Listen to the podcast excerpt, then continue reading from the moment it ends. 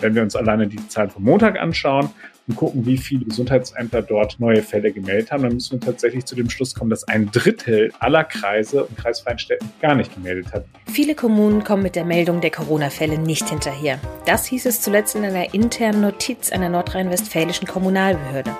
Beim Landeszentrum für Gesundheit in NRW hat man das jetzt genauer untersucht. Eine Präsentation zeigt konkrete Zahlen des Verzugs und Entlösungsmöglichkeiten. Rheinische Post Aufwacher.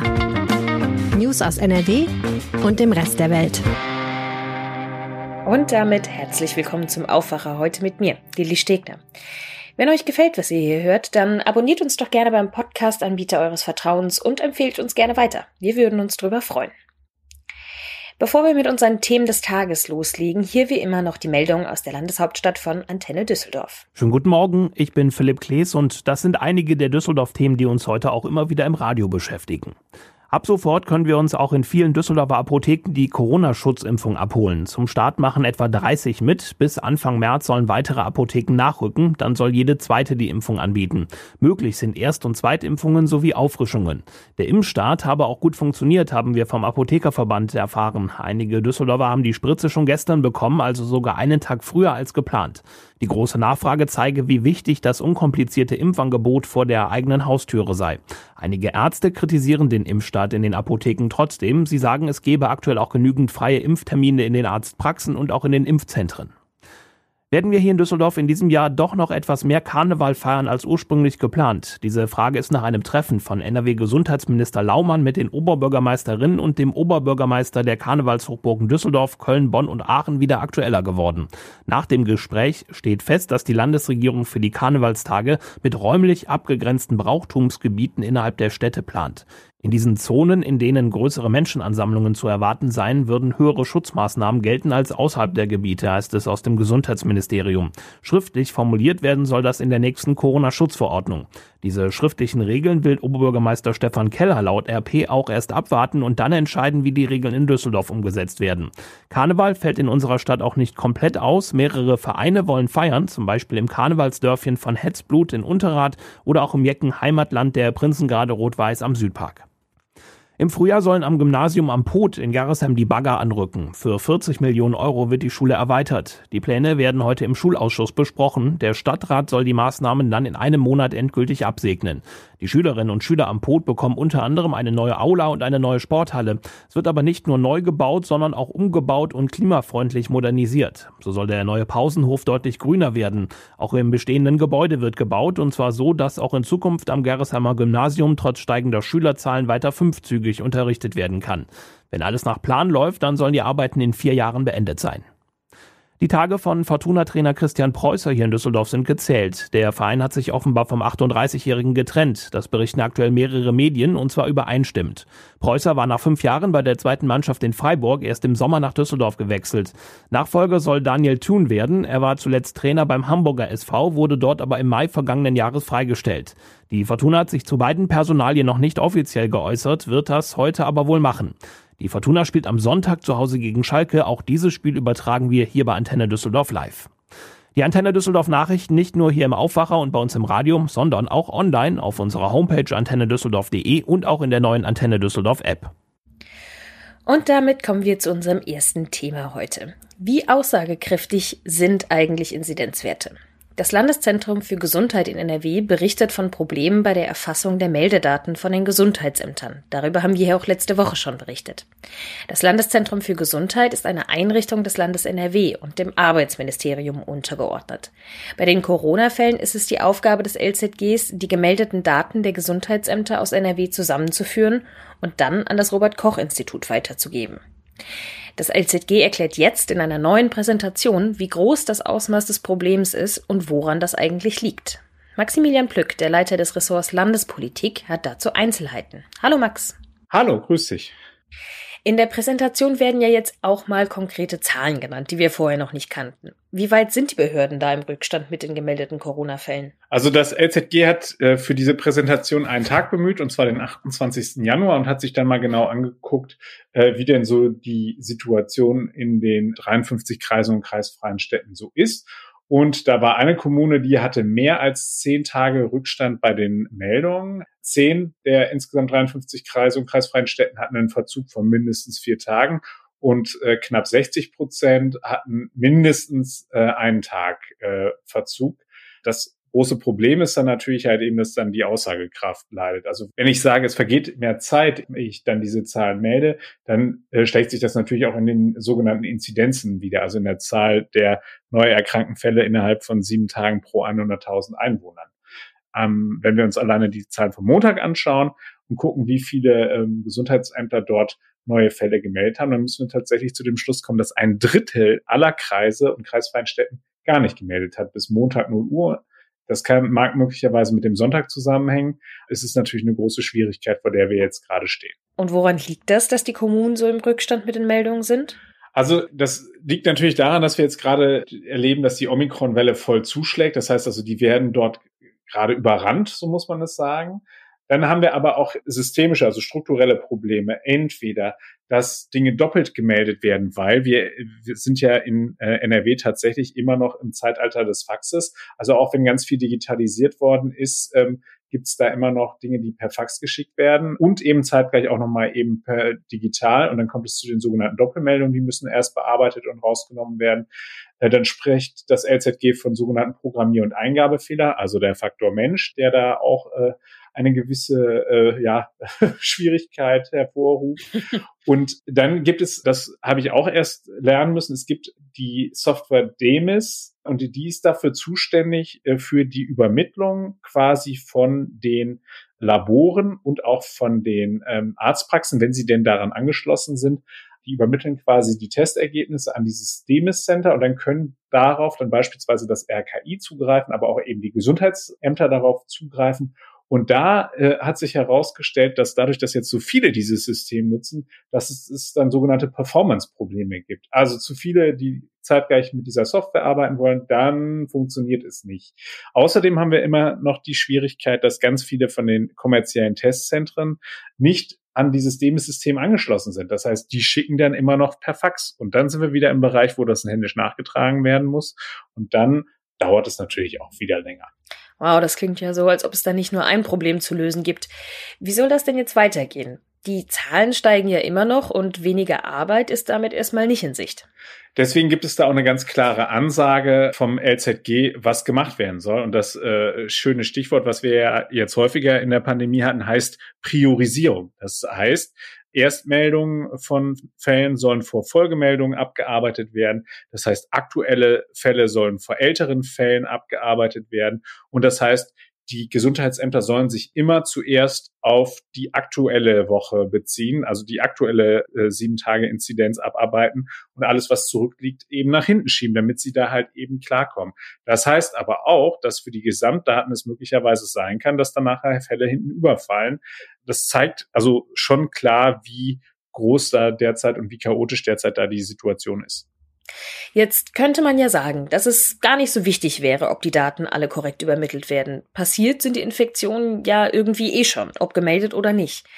Aber letzte Woche hast du hier ja auch schon gesagt, dass es ohne zuverlässige Inzidenzen oder Hospitalisierungsraten schwer wird einzuschätzen, wann denn die Omikron-Welle überstanden ist.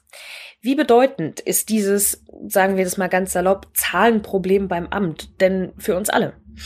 Also am Ende des Tages befinden wir uns ja jetzt gerade in einer politisch sehr schwierigen Situation, weil halt äh, vieles darauf hindeutet, dass jetzt gelockert wird, eben vor dem Hintergrund des Drucks, der dort aufgebaut worden ist, dass man halt eben jetzt äh, lockern soll. Einerseits von denjenigen, die harte wirtschaftliche Schäden davon tragen. Andererseits aber auch gibt es ja Indizien dafür, dass eine Omikron-Erkrankung nicht so schlimm verläuft wie jetzt beispielsweise eine Delta-Erkrankung. Und da könnte man dann ja sagen, dann kann, können uns die Werte ganz egal sein, aber da sind die Virologen ja sehr zurückhaltend. Und viele sagen eben, wartet lieber nochmal ab, schaut erstmal, was da auf euch zukommt, weil viele Leute, die jetzt erst ins Krankenhaus kommen, die werden dann auch erst mit einigem zeitlichen Verzug eben möglicherweise dann zu Intensivpatienten werden. Und es ist natürlich schwierig, wenn ich sagen äh, oder wenn ich mir anhören muss oder lesen muss, äh, dass beispielsweise äh, das LZG sagt, dass sie auch bei der Hospitalisierungsinzidenz nicht mehr so sicher sind, ob das alles wirklich quasi die Realität abbildet. Das ist dann natürlich schon schwierig, weil das ist natürlich schon so ein Wert, die man sich heranzieht, um zu gucken, irgendwie, wo befinden wir uns denn, wenn man denn schon sagt, dass die Inzidenz halt eben jetzt nicht mehr so der ausschlaggebende Wert ist. Also insofern, um zu wissen, äh, da kann ich dann einfach das von der letzten Woche nochmal unterstreichen, um zu wissen, wo in der Omikron-Welle wir sind, um dann davon Schlüsse darauf zu ziehen, wie ich eben jetzt äh, mit den Maßnahmen umgehe, also ob ich lockere oder nicht, wäre es schon gut, wenn man halt eben auch substanzielle Daten hätte am Ende des Tages. Also, um das mal zusammenzufassen. Die Gesundheitsämter sind mit der Kontaktverfolgung ohnehin schon überlastet und schaffen es scheinbar auch nicht mehr, die Fallzahlen aktuell weiterzugeben. Das LZG kann deshalb keine genauen Zahlen an das RKI weitergeben und im Prinzip sind deshalb die Inzidenzen gar nicht mehr so richtig aussagekräftig.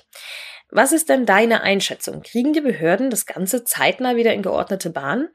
Also es ist erstmal wichtig, dass da überhaupt erstmal diese Bestandsaufnahme gemacht worden ist bei diesem Forum, wo das äh, Ganze präsentiert worden ist. Also das heißt, also es gibt eine Awareness schon mal dafür, dass da irgendwas passieren muss.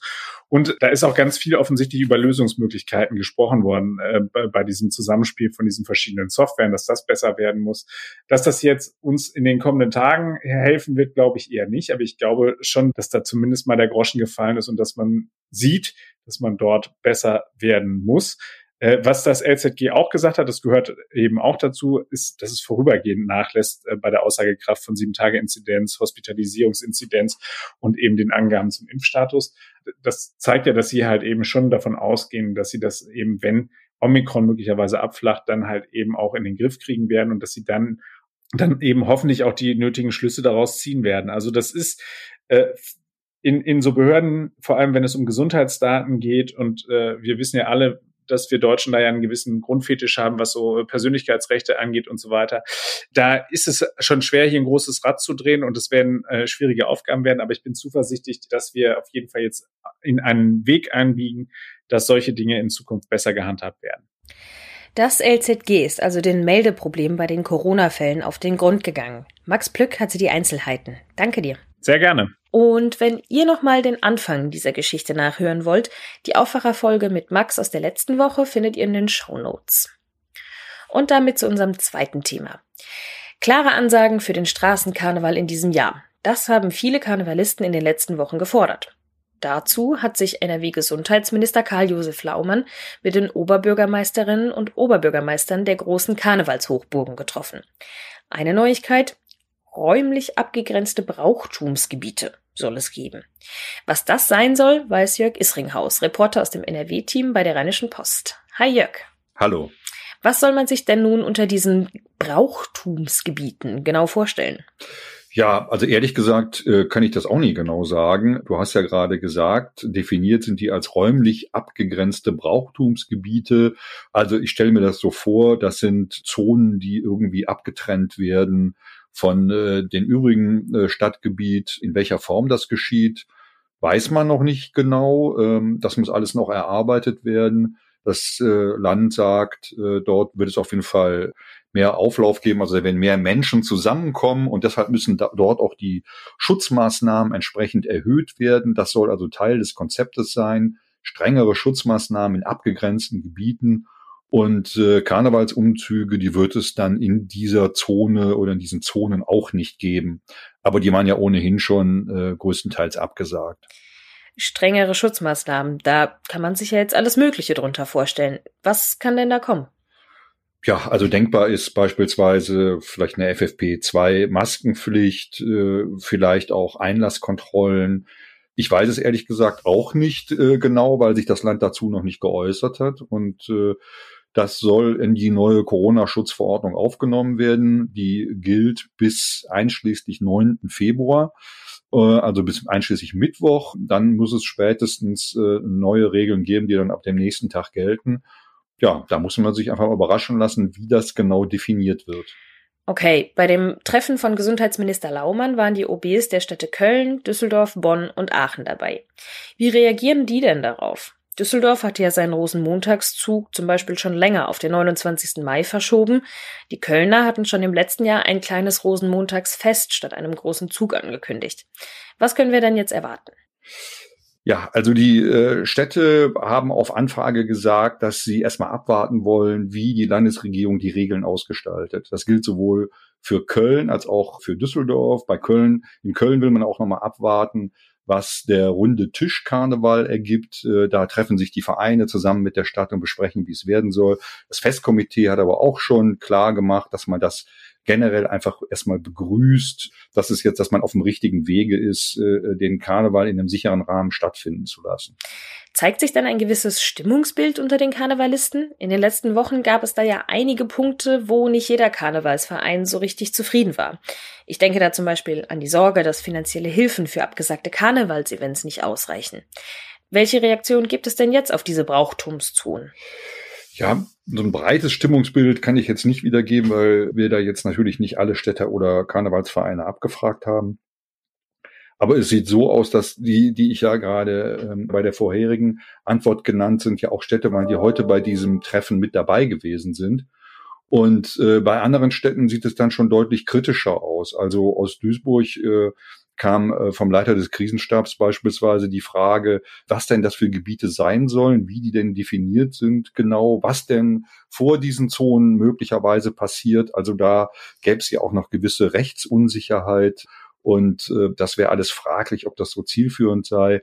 Also da ist man, steht man der Sache so ein bisschen kritisch gegenüber. Ähnlich auf eine andere Art und Weise, aber auch ähnlich kritisch äh, ist man äh, in Mönchengladbach. Da hieß es äh, seitens der Stadt, dass eigentlich unklar sei, ob das Brauchtum da wirklich äh, dadurch unterstützt werde, dauerhaft, denn äh, möglicherweise könnten sich ja private Veranstalter in diese Räume, also in diese Zonen drängen und das Brauchtum würde da dann hinten überfallen. Also ob das jetzt so eine äh, gute Lösung wäre, da ist man noch ein bisschen äh, skeptisch. Auch da will man sich erwarten, äh, wie sich das jetzt am Ende genau ausgestaltet.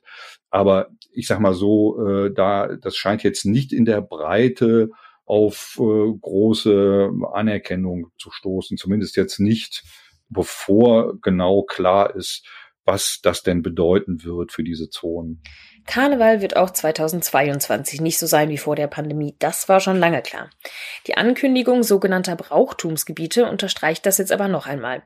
Wie die Zonen aussehen werden und welche Regeln es dafür geben wird, das muss die Landesregierung noch genau definieren. Die Infos hatte Jörg Isringhaus. Vielen Dank. Gerne.